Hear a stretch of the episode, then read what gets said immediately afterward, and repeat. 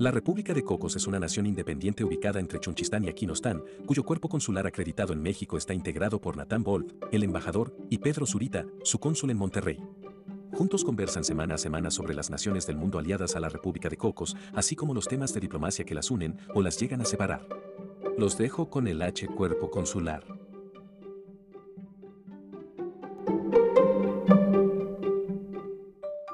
Bienvenidos nuevamente a la República de los Cocos. Como todas las semanas, los recibimos con mucho gusto para platicar, conversar, analizar o de plano despotricar sobre las naciones del mundo y las relaciones diplomáticas que las unen o las llegan a separar. Yo soy Pedro Zurita desde Monterrey y quiero presentarles a su excelencia el embajador de la República de Cocos en la Ciudad de México, Natán Wolf.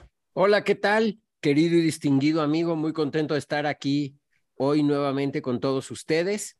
Hoy tenemos varios temas interesantes para, para comentar. Por un lado, queremos eh, dedicarle un tiempo a un, a un país poco conocido y poco mencionado eh, para nosotros, que es Turkmenistán, una de las ex repúblicas soviéticas y una de las naciones más herméticas del, del planeta, prácticamente sin visitantes eh, externos y más recientemente con el tema de la pandemia, prácticamente sigue, sigue cerrado.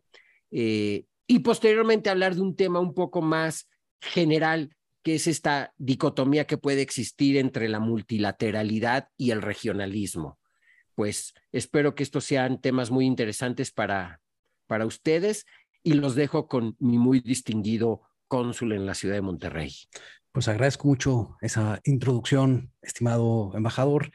Y déjeme platicarle de Turkmenistán, que efectivamente es un país, em, pues, alejado, no del, del, resto de los países, porque naturalmente tiene cantidad de países vecinos, es una de las repúblicas de los estanes, pero alejado de la interacción con, con sus vecinos. Em, como bien mencionas, tiene muy pocos visitantes. Ahorita mencionabas eh, ocho mil personas. Yo no sabía que habíamos sido tan poquitos. Estuve yo ahí justo el año antes de la pandemia y no me imaginé que hubiéramos sido ocho mil personas nada más visitando.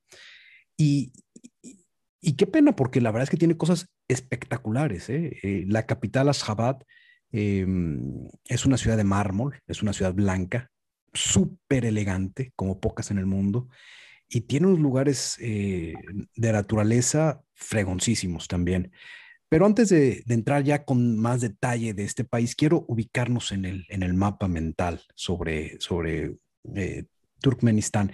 Está naturalmente en Asia Central, esta es la región que era eh, pues patio de, pruebas de la Unión Soviética y está eh, Uzbekistán, Kazajstán, Kirguistán, naturalmente Turkmenistán, Afganistán forma parte de Asia Central también. Y esta nación, Turkmenistán, es, tiene medio millón de kilómetros cuadrados. Imaginémonos que sumamos a Sonora, a Chihuahua y a Coahuila juntos. Ese es el tamaño de Turkmenistán, pero solamente tiene la población de Monterrey o Guadalajara, 5 millones de personas, 5 millones y medio de habitantes. Entonces, es un país que fuera de sus ciudades no hay nada, no hay nada. Por ejemplo, em, manejar desde la capital Ashgabat hacia una ciudad del norte, por ejemplo, Nukus, eh, implica manejar en siete horas y no te encuentras una sola ciudad manejando siete horas. A mitad del camino te encuentras, sí, con pequeñísimas eh, poblaciones y una de ellas se ha vuelto muy famosa en los últimos años porque ahí se encuentra un pozo eh, constantemente en, ¿cómo le podemos decir? En combustión, el pozo de Darvaza, mejor conocido como la puerta al infierno. Y este esta puerta al infierno realmente es una puerta al infierno porque está ardiendo. Te desvías de la carretera principal unos 30 kilómetros por una terracería infame y llegas a la nada. Pero esa nada tiene un agujero de unos, ¿qué será? 30 o 40 metros de diámetro que está prendido permanentemente, incendiándose, una antorcha gigantesca. De día se ve espectacular, pero cuando baja el sol desaparece el, sol y tienes la negrura de la noche, esa llama, esa flama ilumina todo y se ve, es una bola de fuego. y conforme te vas acercando vas sintiendo el calor y estar en la orilla de, esta, de este pozo ardiendo, pues sientes la temperatura a 60, 65 grados que te quema la piel y aguantas apenas breves, breves segundos, estás 30, 35 segundos, te tienes que retirar uno o dos metros para atrás y te tomas la foto y luego regresas y te mueves. Y es impresionante y quizá fue el motivo de viaje para conocer Turkmenistán.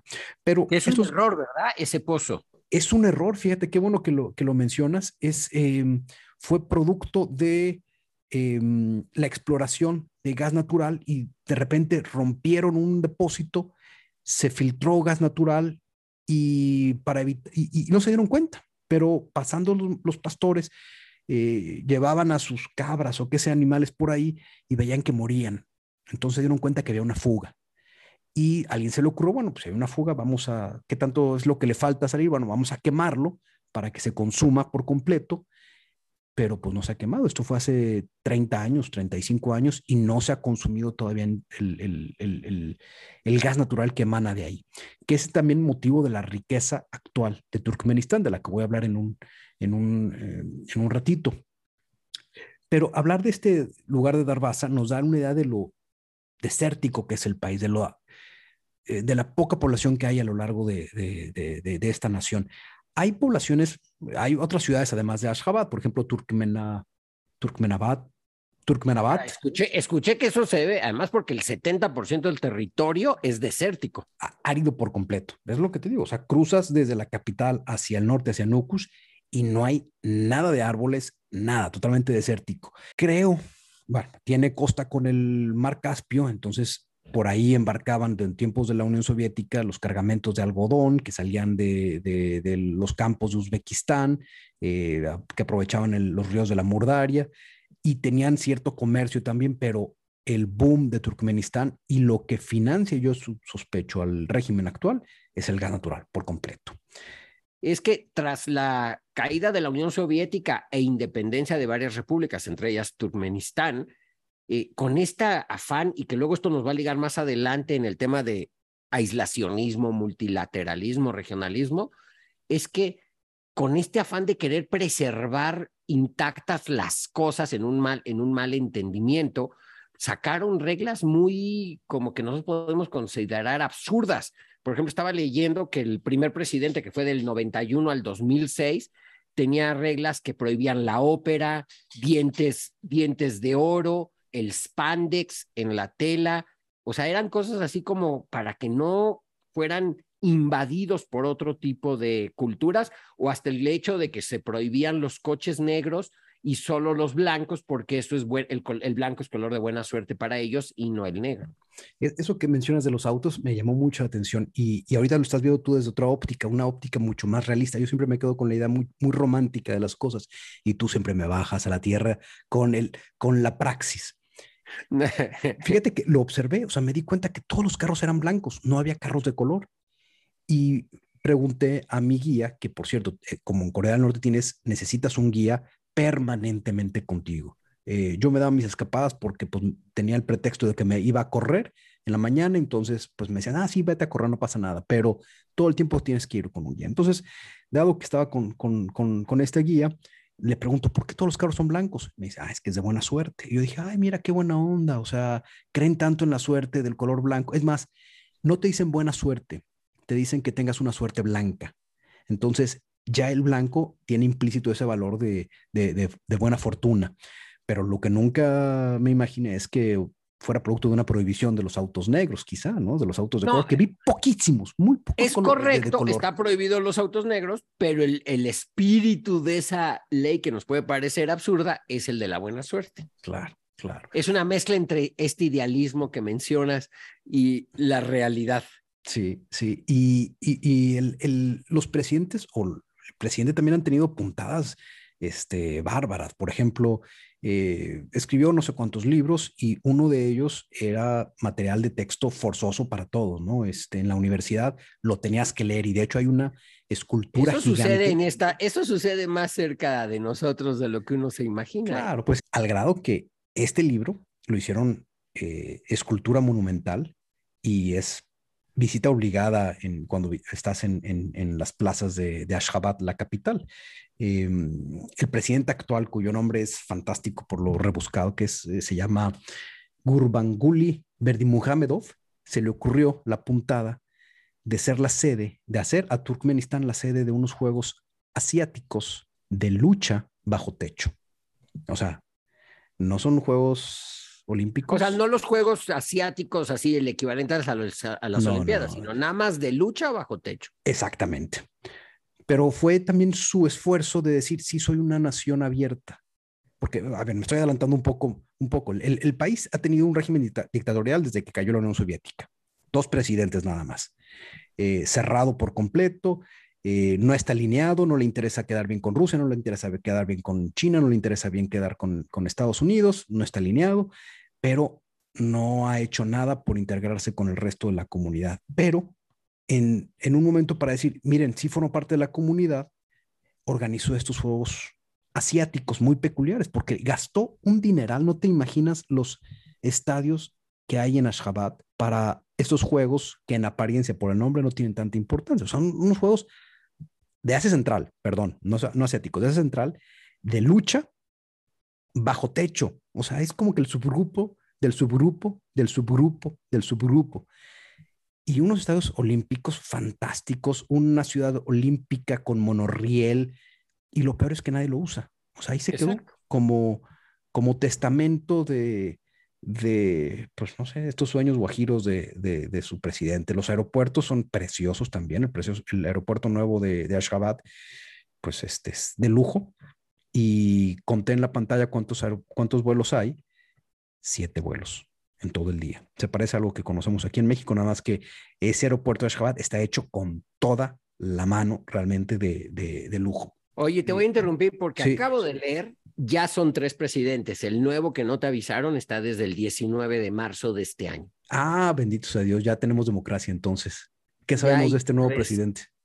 Pues poco, lleva pocos meses, pero entró, en el, entró el 19 de marzo del... O sea, le damos también unos 9, 10 años, yo creo, cuando menos, ¿no? Pues no lo sé, pero efectivamente ya son tres presidentes en la historia de Turkmenistán. Fíjate que el, anterior, es decir, eh, Berdimuhamedov, em, e, era como un personaje porque le gustaba el ciclismo y entonces todo mundo tenía que andar en bicicleta.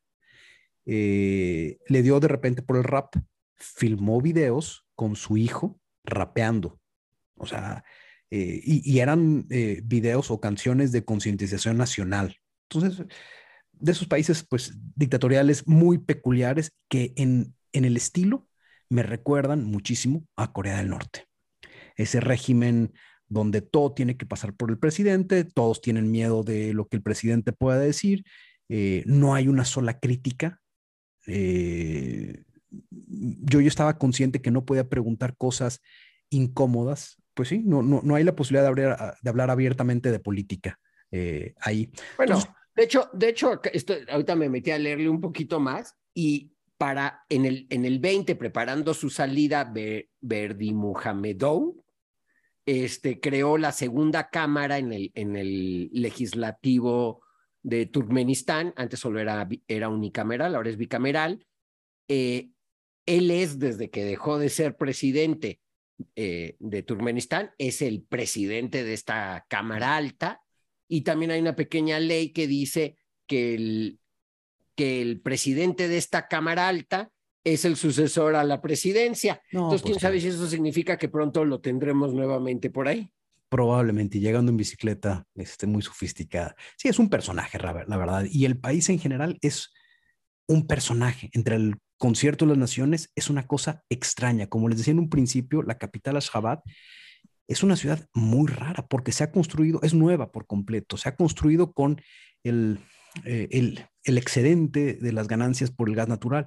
Es una ciudad muy elegante, construida en mármol blanco, eh, te deslumbra bastante. Avenidas gigantes, avenidas de siete carriles en cada sentido, con pocos autos. Y en un momento yo digo, bueno, ¿por qué necesidad de construir esto? Y por otro lado, me quedo pensando, pues están construyendo el futuro. Ahorita tienen el recurso, están construyendo una avenida que a lo mejor en 30 años va a funcionar y no como hacemos en México, estamos construyendo lo que necesitábamos hace 30 años. Eh, la capital y todo esto que dices blanco y lleno de fuentes, eh, era descrito como una, como una mezcla bizarra entre Las Vegas y Pyongyang. Absolutamente. ¿Sabes qué pensé cuando aterricé en Ashgabat? Porque aterricé en la noche.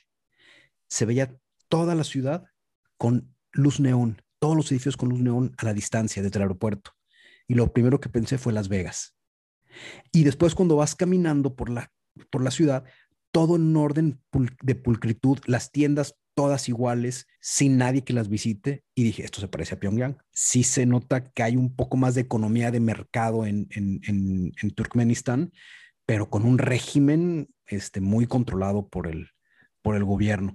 Hay un Cancún turcmeno que también me gustaría comentar, se llama Avasa, es un resort que está en la playa del Mar Caspio y cuando llegué en avión y vi las playas dije, wow, oye, qué buenos, qué, qué bien se ve.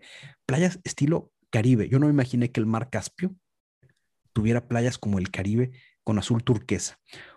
Tiene una avenida de hoteles que debe tener unos cuatro o cinco hoteles de, de 20 pisos muy modernos, pero cuando llegué al aeropuerto y lo vi vacío, dije, pues esto, pues no, no, hay gente aquí. Y, ese mismo día regresé en la noche y habían habido dos vuelos entre la capital y Turkmenabashi, que es la ciudad que da servicio a, a, y pues no había gente en los vuelos. Entonces, todos esos edificios, esos hoteles de 20 pisos, ¿quién los ocupa? No sé si en algún momento, o sea, fui en una época donde no hay turistas, a lo mejor son vacaciones programadas por el gobierno para llevarlos en ciertas fechas, pero sí, son las cosas que llaman la atención en, en este tipo de países tan peculiares. Y aquí es donde me queda esta gran duda que quiero comentar contigo. Tenemos países totalmente aislados. Corea del Norte, Turkmenistán. Y tenemos por otro lado esta dicotomía que mencionas entre el multilateralismo, regionalismo, donde Turkmenistán definitivamente no juega. Pero mi duda es, ¿tenemos que jugar en, ese, en esa misma cancha de multilateralismo todos? ¿O hay países que se pueden quedar tranquilamente diciendo, yo no juego, yo aquí me quedo, déjenme tranquilo? Pues la verdad, yo, y esa ya es opinión personal, no conozco ningún caso de los que realmente se quedan aislados que prospere. Este, creo que es parte de la interacción humana y lo vemos desde la historia antigua y las conquistas de Alejandro Magno y todo esto. O sea, son esos intercambios, son esas mezclas de culturas, de idiomas, de, eh, de bienes y servicios lo que le da riqueza a la naturaleza humana. Entonces, a mí si me preguntas y si analizáramos, eso pudiera ser para otro tema, todos estos países aislados y demás, pues se nota mucho también en su nivel de desarrollo y en su, y en su situación, pues que no, no está siendo la mejor opción. Eso yo creo que responde más a intereses políticos de un grupo muy pequeño, si no es decir de una persona o una familia que quiere mantener todo cerrado para su, para su beneficio propio, por el miedo a que si se abren pueden perderlo, pueden perder ese, esa riqueza unipersonal que tienen, aunque sometan en pobreza al resto de la gente. Dicho eso, todas estas interacciones en un lenguaje moderno es lo que conocemos como globalización. Y yo creo que esa globalización, eh, como dices tú, si multilateralismo, regionalismo, yo creo que las dos, tanto multilateralismo como regionalismo, son consecuencia y resultado de, de, la globalización y no se contraponen, yo creo más bien que hasta se complementan. Tú puedes tener un multilateralismo regional y entonces dentro, no sé, del concierto de naciones o dentro de, eh, de esta interacción entre en multilateral de múltiples participantes, de ahí viene la palabra, y de múltiples países, eh, actores, tener grupos hacia el interior regionales que además te dan esa fuerza. Y entonces, por ejemplo, la Unión Europea es un regionalismo multilateral y para muchas cosas la Unión Europea, eh, en muchos casos, eh, Francia es un ente, España es otro, Alemania es otro, pero para muchas otras cosas tienen un frente común que es la Unión Europea. Entonces creo que, y eso los hace todavía más fuertes como grupo y como países individuales eh, e independientes. Yo creo mucha de la fuerza que puede tener España hoy en día viene de ser parte de la Unión, de la Unión Europea. Entonces, más que dicotomía es un complemento. Yo por eso, exacto, yo creo que es un complemento, o sea, y creo que no se contrapone, puedes tener un multilateralismo con participantes regionales y además hacia, el, hacia ciertas cosas, pues hay cosas que suceden en América del Norte que solo suceden en América del Norte y que no tienen nada que ver con, con la experiencia europea o con la experiencia asiática, y entonces se responden desde un punto de vista muy regional. Y ahí tienes, por ejemplo, asociaciones regionales como la de las eh, naciones del sureste asiático, que tienen sus particularidades y que para muchas cosas responde a, ciertas cosas. Ahora, hay cierto, hay diferentes niveles de integración y entonces tienes regionalismos e integraciones muy avanzadas como la Unión Europea y otras como, no sé, pudiera ser eh, la PEC, que es una asociación de economías del Pacífico, pero donde no hay eh, compromisos tan avanzados o tan integrados como los que pueda tener eh, la Unión Europea. El, el, espíritu de América del Norte de a lo mejor avanzar algún día hacia esa, hacia esa integración Así esa integración. Y el caso del el, Mercosur tiene ese grado de integración como el de la Unión Europea, lo busca o, está lejos todavía. No, está lejos. Yo creo que a final de cuentas todos buscan, o sea, yo creo que es un deseo, por lo menos en, a la hora de exponer motivos para un, para un regionalismo, una integración como la, a lo mejor como la de la Unión Europea. Porque además cuando te dicen, no, es que son culturas diferentes, pues la verdad es que la Unión Europea son cantidad de países, cantidad de idiomas, cantidad de culturas, o sea, ahí sí hay un crisol que pues, no tiene la, o sea, por ejemplo, el Mercosur, o sea, dos idiomas, mismo origen en muchos casos, eh, culturas muy similares.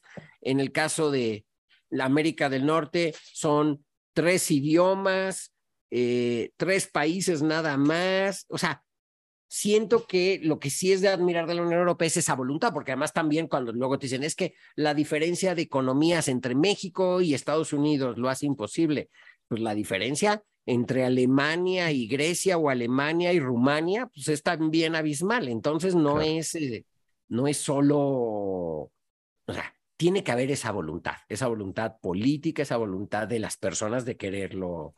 ¿Y qué tan difícil es para un país em, participar en algo, en un organismo multilateral?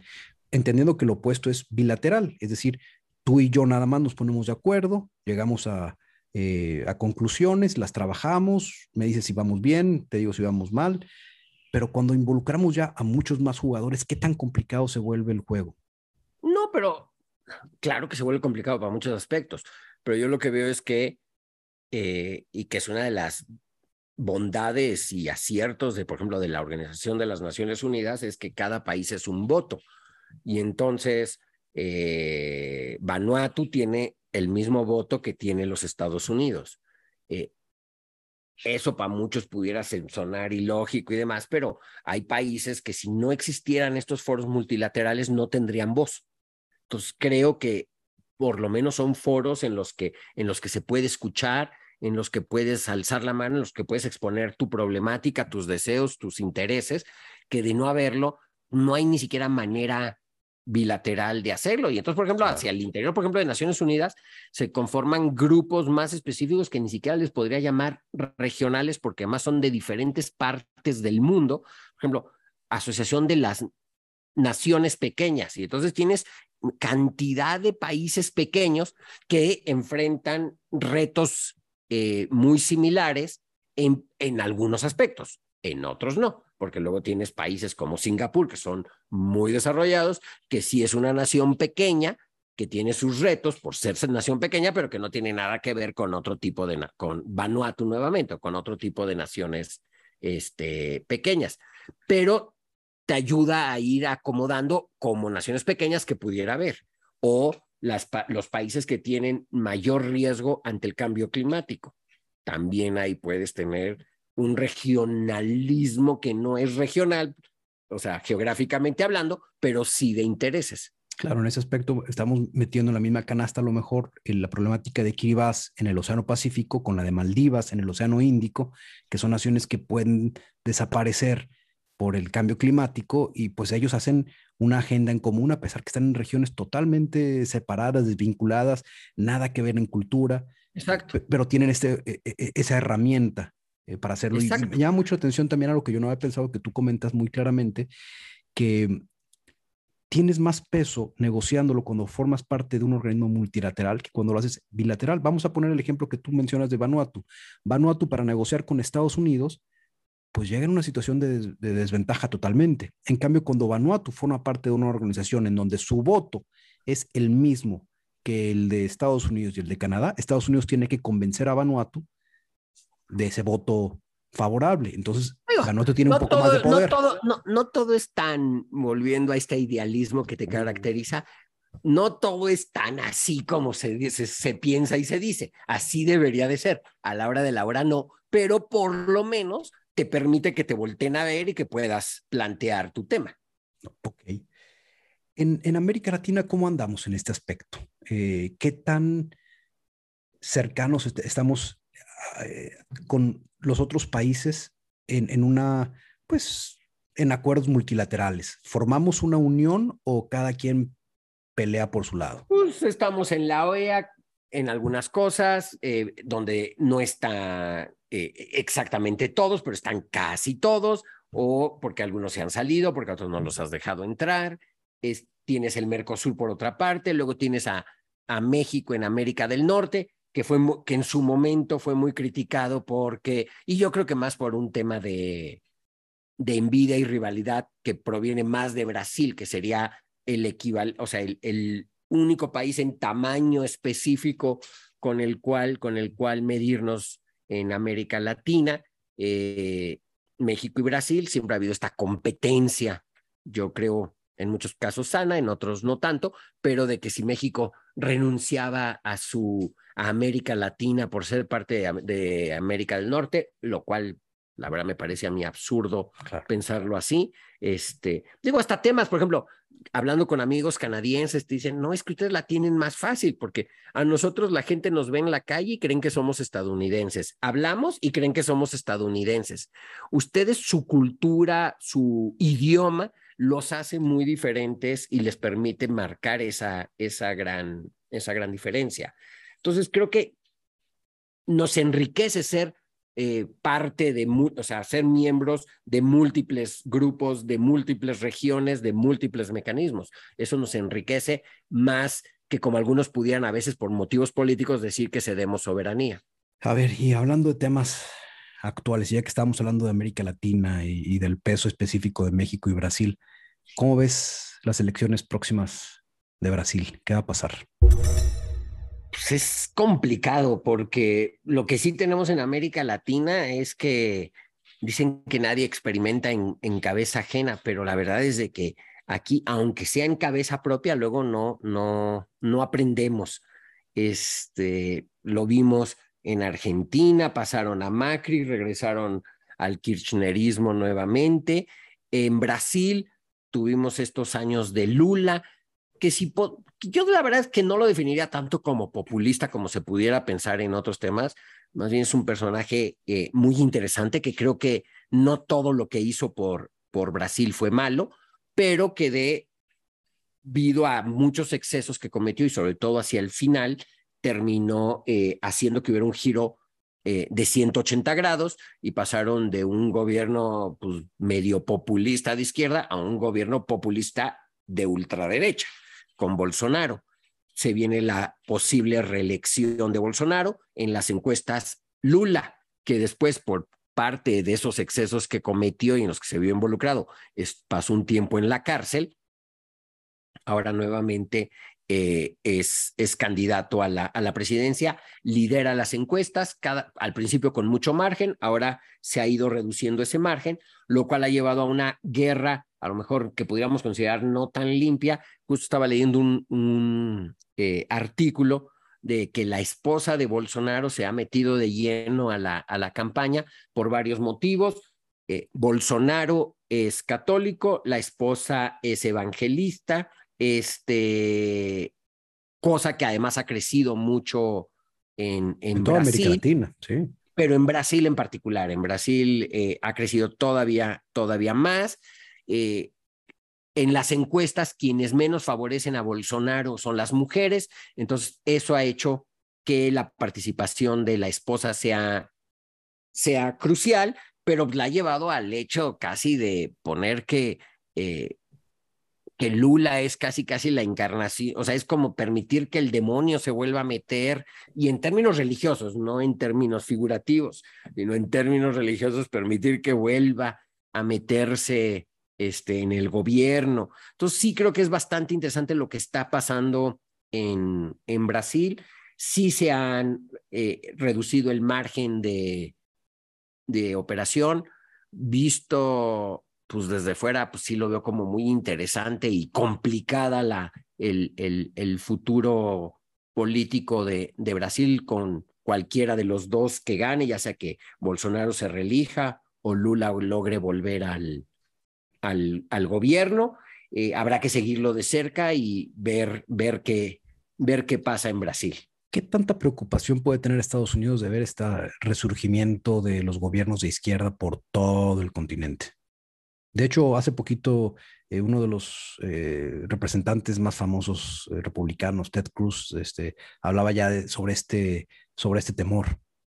Pues mira, de entrada me parece, en opinión propia, ridículo y satanizar el izquierda o derecha. O sea, a mí la verdad es que un gobierno populista de derecha como el de Bolsonaro, pues se me hace igual de complicado que un gobierno populista de izquierda como el kirchnerismo. O sea, creo que debemos de dejar de lado, o sea, más bien lo que importa es quién da resultados, quién tiene proyectos eh, viables, no solo promesas, ideales y diagnósticos, sino realmente quién puede realmente sacar a un país, a un país adelante. Yo a mí si me preguntas qué soy, pues puede ser que socialmente me considere de izquierda, pero económicamente de derecha. O sea, creo que habría más bien que estar viendo cuáles son los proyectos, más que preocuparse. Y también la verdad es que mencionaste un personaje que es completamente no de mi agrado como Ted Cruz, entonces tampoco es, o sea, dentro de la política de Estados Unidos hay personajes mucho más eh, equilibrados a quien poder, a poder seguir y ver qué es lo que está pasando en, en, en esos temas. Pero la verdad es que yo no me preocuparía por el tema de izquierda y derecha, me preocuparía más por el tema de populismo, eh, promesas incumplibles eh, que no son posibles de cumplir, idealismos, ataques a otros, el, el dividir a las poblaciones. Esos son los temas de los que hay que preocuparse. Eh, los otros es más bien que tengan un proyecto real de, de, de nación y que sea Sí, porque al final de cuentas se puede trabajar con quien sea. Y, lo que decías me recordaba mucho las palabras de David Koncevic, eh, un argentino, quizá lo conoces, que decía que el poder es como un violín, que lo tomas con la izquierda, pero lo tocas con la derecha. Y, y, se me hacía muy, muy interesante, ¿no? Que el discurso para llegar al poder en muchas ocasiones es el discurso de izquierda, pero en la práctica tienes que llevar quizá acciones eh, que son más de, más de tendencia de, derecha, ¿no? Y es quizá lo que llegó a pasar con Lula en algún momento en, en Brasil. Exacto. Ahora, creo que está, está mal que unos satanicen a uno solo por ser de izquierda y otros a los otros solo por ser de derecha. Yo creo que se les tiene que juzgar por lo que hacen, por cómo lo hacen y sus resultados. Ahí es donde tiene que haber eso.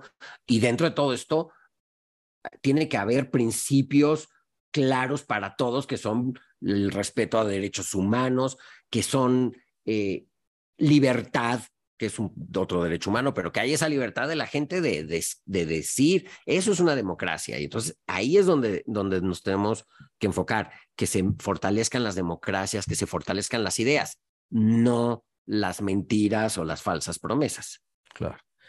Tú estuviste en Montevideo, ¿no es cierto? ¿Y qué tanto notabas de la interacción de Brasil en, en, Uruguay? ¿Cómo veían a, los uruguayos, los brasileños? ¿Lo, sienten cómo? Es curioso porque, digo, fue mi primer puesto como diplomático y estaba yo muy joven, tenía 24 años cuando llegué a como tercer secretario de la Embajada de México en Montevideo. Y viniendo de México, todavía el choque era más importante. O sea, yo decía, aquí me voy a volver loco.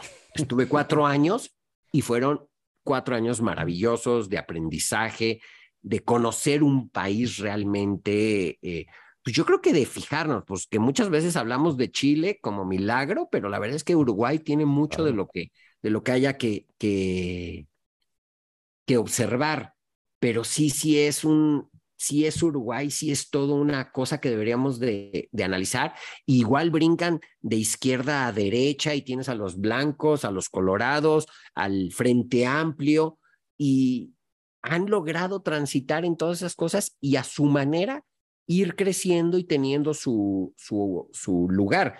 Es un país o sea, el terreno, o sea, el terreno a lo mejor no es tan pequeño, aunque sí lo es, pero no tan pequeño como la población. O sea, son tres millones y cacho de, de uruguayos en el mundo y su relación con Brasil es muy curiosa porque empiezas a oír los noticias, yo prendía el noticiero y empezás a oír la noticia y el gigante del norte y pues en automático yo pensaba en Estados Unidos y pues resultaba que en las noticias cuando hablaban del gigante del norte es Brasil. O sea, claramente es la, la esfera de influencia de, de Brasil en temas comerciales, en temas políticos, pues tienen frontera con ellos, eh, o sea, sí es muy interesante. Y luego, si un día nos dedicamos a esto, la historia de Uruguay es, es interesante porque José María Artigas, el padre de la nación uruguaya, pues cuando se muere, nunca pensó, o sea, él nunca estaba buscando la independencia de algo que se llamara la República Oriental del Uruguay. O sea, él era como de las provincias del Río de la Plata, no específicamente Uruguay. Y básicamente, digo, no soy experto en historia, pero por lo que entiendo, es, fue un tapón para evitar que lo, los brasileños crecieran hacia el sur y los y en Argentina, es decir, brasileños slash portugueses y los españoles hacia el norte. Entonces fue ahí como ponerles un tapón que se llamaba, se llama la República Oriental de Urugu del Uruguay, que de hecho es curioso porque el gentilicio con el que ellos se autodenominan son los orientales. Y el, ¿cómo les dicen en, en términos futbolísticos? La, la, garra charrúa. La garra charrúa. ¿De dónde viene charrúa era, la, era, era el grupo étnico prevaleciente en la zona del cual no quedó nada. Oye, pues ya nos desviamos demasiado. Empezamos con Turkmenistán. Exacto. Y hablando de pozos y además yo creo que ya le consumimos todo el tiempo a nuestros oyentes, no hay que abusar de eso.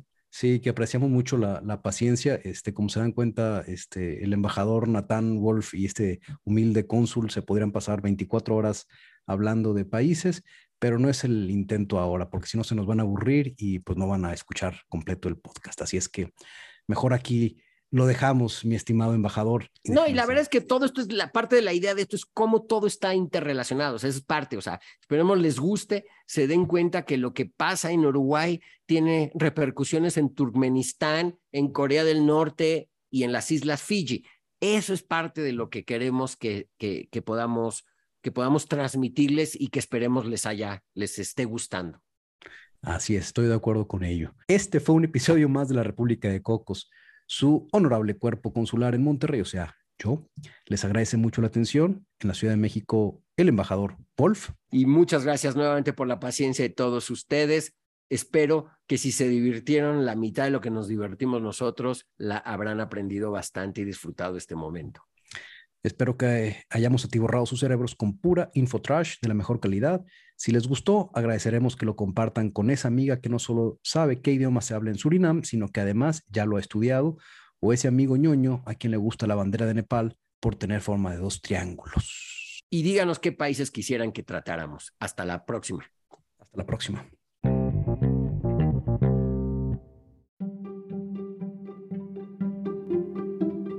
Nathan Wolf estudió mercadotecnia en el TEC de Monterrey y una especialidad en relaciones internacionales en la American University de la capital estadounidense. Fue diplomático de carrera por más de dos décadas adscrito en Montevideo y Washington. Fue cónsul de México en Minnesota St. Paul, así como embajador en Singapur concurrente en Brunei y Myanmar. Actualmente labora en el sector privado y hace podcasts como terapia semanal. Pedro Zurita es economista también por el TEC de Monterrey y la Universidad de Warwick en el Reino Unido pero nunca trabajó como economista. Por el contrario, se ha dedicado a viajar por el mundo con especial atención en los países más peculiares, como Somalilandia, Groenlandia, Mali, Corea del Norte o Samoa.